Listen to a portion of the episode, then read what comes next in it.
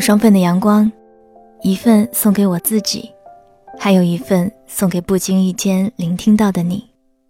嘿，你好吗？我是三 D 双双，我只想用我的声音温暖你的耳朵。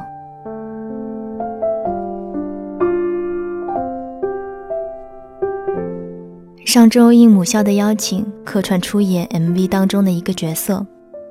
接到消息的时候，很是意外。算起来，离开母校也该有十多年了。校长换了一任又一任，连学校都已经焕然一新，有了新的校址。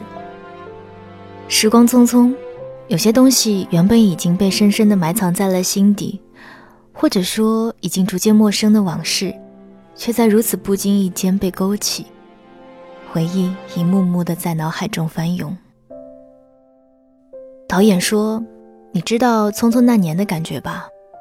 我说：“我懂。”是啊，谁会不懂呢？那是一去不复返的青葱岁月啊！我不知道是不是所有人都这样，但凡听到了和青春有关的一切，体内的血液就会在瞬间沸腾起来。这是一种无法抑制的念想，是一种无论时间如何流逝都不会被抹去的情怀。就像每每上映的青春电影，即便剧情早已无太多新意，却总会吸引着你走进电影院，只想一次次的告诉自己，提醒自己，你也曾有过如此美好的过去。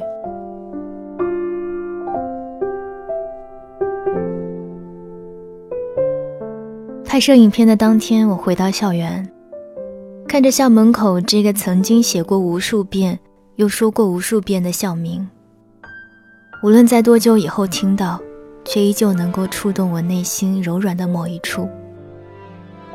挂着绶带的同学还有老师，仿佛还站在那里微笑点头。穿着校服背着书包的同学，一边进着队里，一边走进校园，大声喊着“老师早”。然后，有的男生用风一样的速度奔向教室，却被迎面走来的辅导员叫住：“校园里不许跑。”于是，男生立马站定，装模作样，一步一步慢慢走。可没走几步，待辅导员离去，又偷笑着快步冲进教室。想到这些画面，差点忍不住笑出来，却被突然出现在面前的门房师傅吓了一跳。他一脸严肃地看着我，问：“你是来干什么的？”对哦，以前门房间师傅也总是喜欢装作特别严厉的样子对我们说话。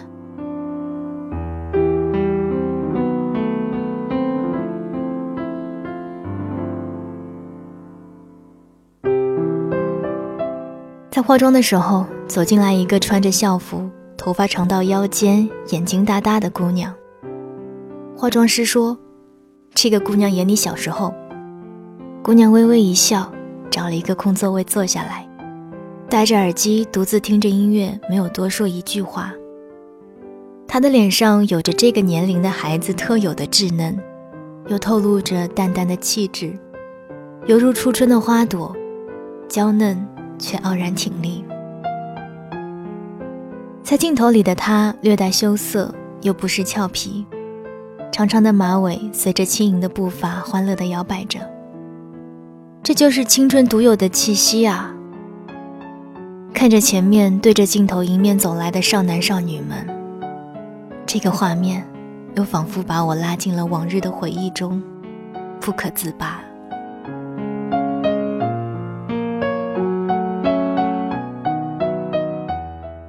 那个时候，个子小小的我坐在第二排。依稀记得是开学第一天，刚放下书包坐下，班里的两个男生一边嘴里鬼叫着什么，一边兴奋地拍桌子，从第一排一直拍到了最后一排，那种亢奋就好像吃了兴奋剂一样。我一边惊愕地看着他们，一边下意识地往墙边靠。坐我后面的姑娘冷冷地说：“他们鬼哭狼嚎到现在了，就是两个疯子。”我显然还没有缓过来，愣愣地啊了一声。这就是我新生活的开始吗？被神经病围绕的性生活吗？神经病之一的 C 同学身材高大，五官立体，有好看的单眼皮，只可惜皮肤黝黑，还满脸青春痘。要知道，那个时候所有调皮捣蛋的学生，不是坐在教室角落的垃圾桶旁，就是离讲台位置最近的第一排。而这个身材略高大的神经病 C 同学，就如同一根木桩一样伫立在最前方。一旦他开始伸懒腰，身后就会有此起彼伏的啧啧声。他倒是也来劲，左晃晃右晃晃，能挡住一个是一个。直到他背后的女生实在忍不住拿出书本用力地拍他的背，他才停下来，身体瞬间弯成一张弓，一边吃力地摸着自己的背，一边回头看，又正好看到偷笑的我们，就故作生气地瞪眼睛。他除了是个调皮的神经病，还是一个喜欢吃柠檬的神经病。他总是喜欢拿着一个完整的柠檬，以抛物线的路线左右手对抛，抛到上课铃响就一大口咬下。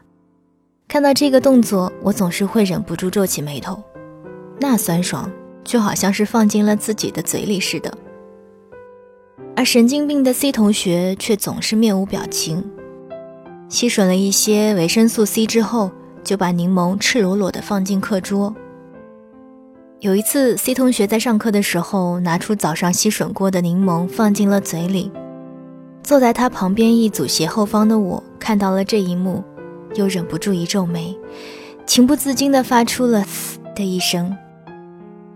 被这个诡异的声音吸引到的所有目光中，也包括 C 同学。他狠狠地瞪了我一眼。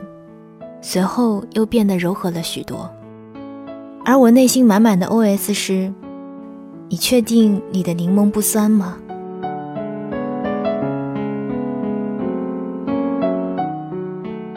真正和 C 同学熟络起来，是在他递给我一份礼物之后。这礼物显然不是给我的，而是给坐在我身后的外姑娘。外姑娘算是大家公认的班花。精致的瓜子脸，高挺的鼻梁，欧式双眼皮的大眼睛，即使穿着千篇一律的校服，也能够在人群当中闪闪发亮。就如同所有偶像剧里一样，每个花一样的姑娘身边，总有一个每天忙进忙出的好助理。而我除了替 C 同学传递小礼物之外，隔壁班的，隔隔壁班的。还有格格格格壁班的乱七八糟的小纸条，也总是要经过我的手。中途还会被 C 同学再拦截掉一些，而这中间难免也会生出些许的误会。有人会怪我偷藏了纸条或者是礼物，不过我根本不在乎这些。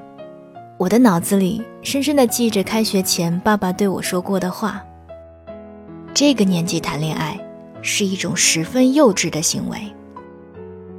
所以啊，我不过是陪着你们这一些幼稚鬼玩玩而已，没所谓。成熟懂事如我。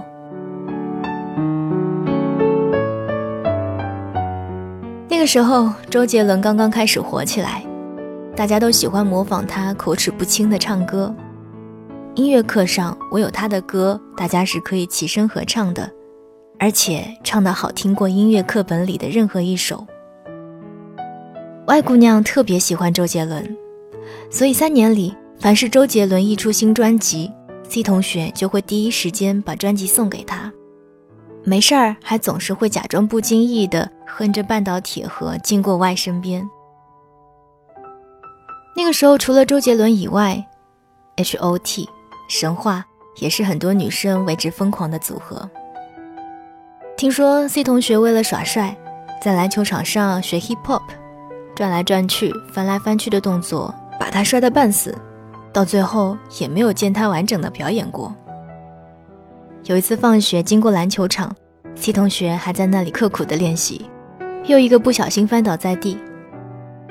我的余光里瞥见外微皱的眉头，转头看过去，眼里似乎还有一些小心疼。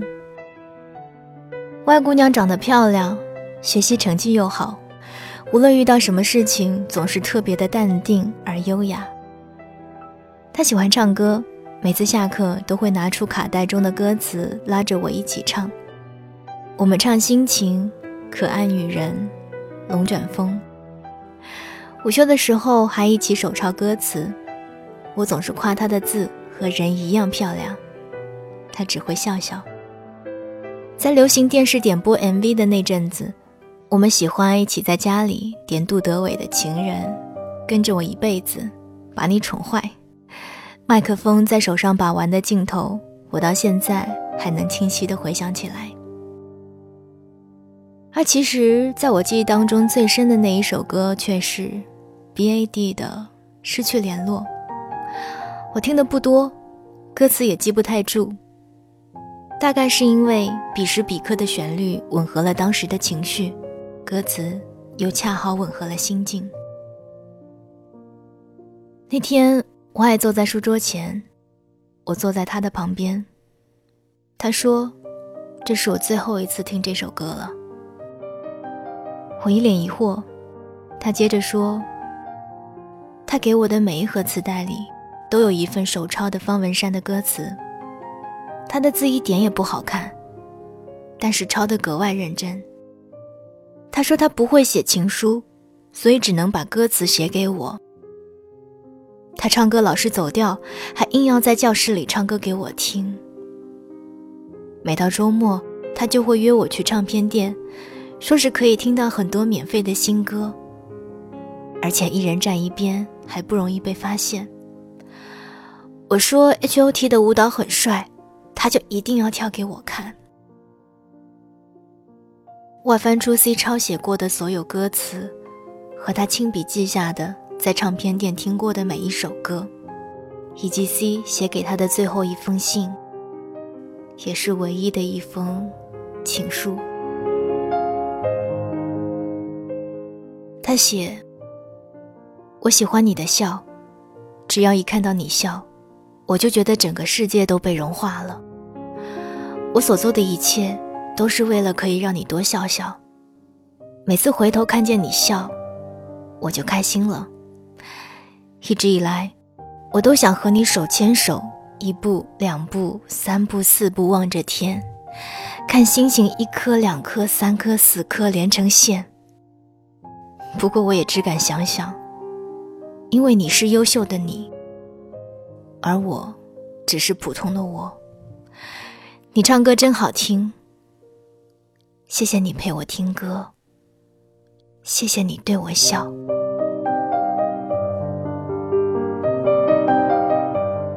外姑娘边听边落泪，而我在一旁不知所措。一周以后齐同学就没有再来过学校，他被父母带去了遥远的加拿大。在还不流行出国留学的年代。在还没有手机微信的年代，这样的离开就如同一次无能为力的诀别。不会再有人一到下课就鬼哭狼嚎的唱歌拍桌子，黑板上的板书也不会再被遮挡。外姑娘也从此不再抄写歌词，不再拖着我一起唱歌。我也不再收到各种各样需要传递的纸条和小礼物。教室里只有沙沙的书写声和考试临近的低气压。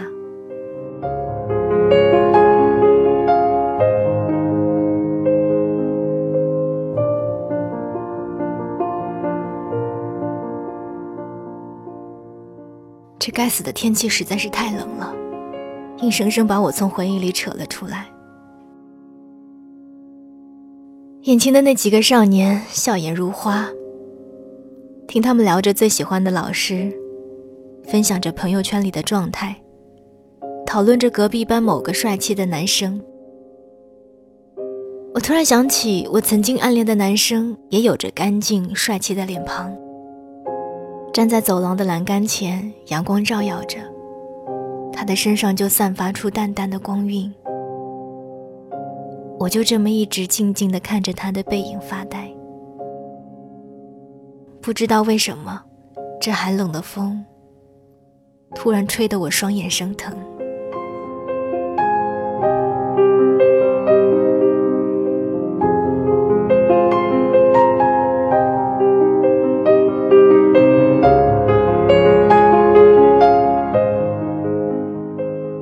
晚上和木木相约去看《我的少女时代》。木木是那种对电影如饥似渴的人，总会在第一时间去享受。而我却相反，我总是喜欢赶在下映前，在没多少人的影厅里找一个相对空一点的地方坐下。前面不会有挡住自己的后脑勺，不会有零食包装的窸窣声，也不会有时不时响起的铃声和窃窃私语。偶尔看到有意思的镜头，同一影厅的陌生人发出的清晰的笑声，会让我觉得亲切。大概是空间相对自由的缘故，总觉得没有那么压抑。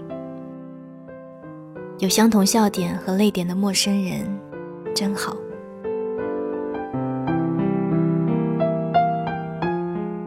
木木总说：“你好歹是和媒体沾边的，一点超前意识都没有。”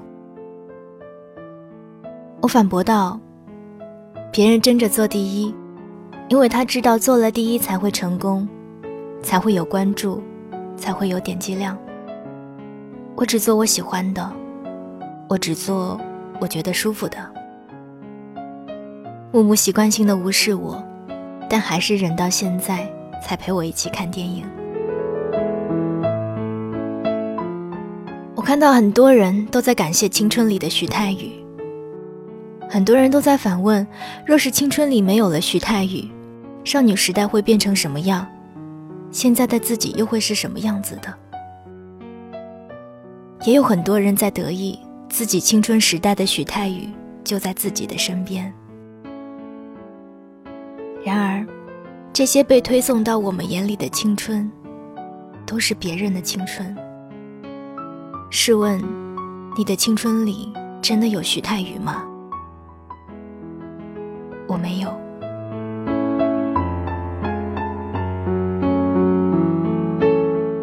我猜，大概是在我们的青春年代，每一个人的梦里都有着这么一个许太宇。我们希望他高大帅气，希望他可以爱上那个平平凡凡的自己，希望他在众人之中唯独只看得见自己，希望他看着自己说：“走，我带你去一个地方。”可其实并没有，到头来，还是一场梦，一个幻想。终究，那么多的我们，还是乖乖上学的学生，周末去到补习班，即使偶尔叛逆，却也没有胆大到翘课逃学，忤逆师长。所以，不是谁的青春里都有一个电影中的许太宇。但我想，你曾经的青春，或是现在的青春里，一定有一个你心中的许太宇。这大概就是一种寄托吧。那个每天看一眼就会觉得很幸福的许太宇，那个对你爱的小心翼翼的许太宇，那个教你难懂数学题的许太宇，那个为你带早餐的许太宇。那个每天经过教室只为看你一眼的许太宇，那个帮你抄作业的许太宇，那个每天放学在校门口等你的许太宇，那个说要一起考上同一所高中、同一所大学的许太宇，那个现在就在你身边的许太宇。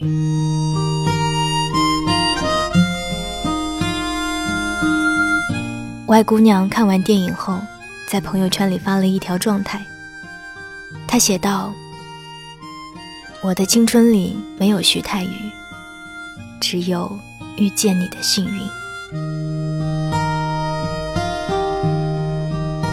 大声的笑着，无所谓的闹着，可以肆意让花就这么开了。梦里从没有。我是三 D 双双，我只想用我的声音温暖你的耳朵。愿亲爱的你，可以遇见属于自己的幸运。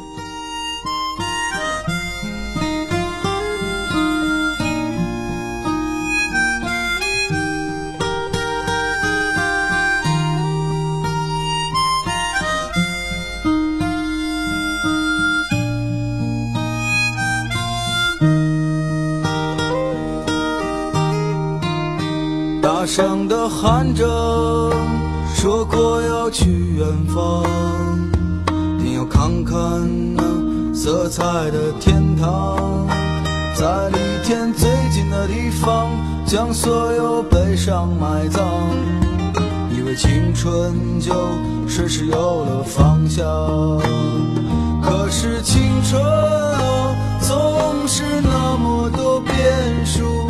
总在冲动时爱上那个人，总是失去自己，总又失去了你。许下的誓言太美太响亮，却无处安放。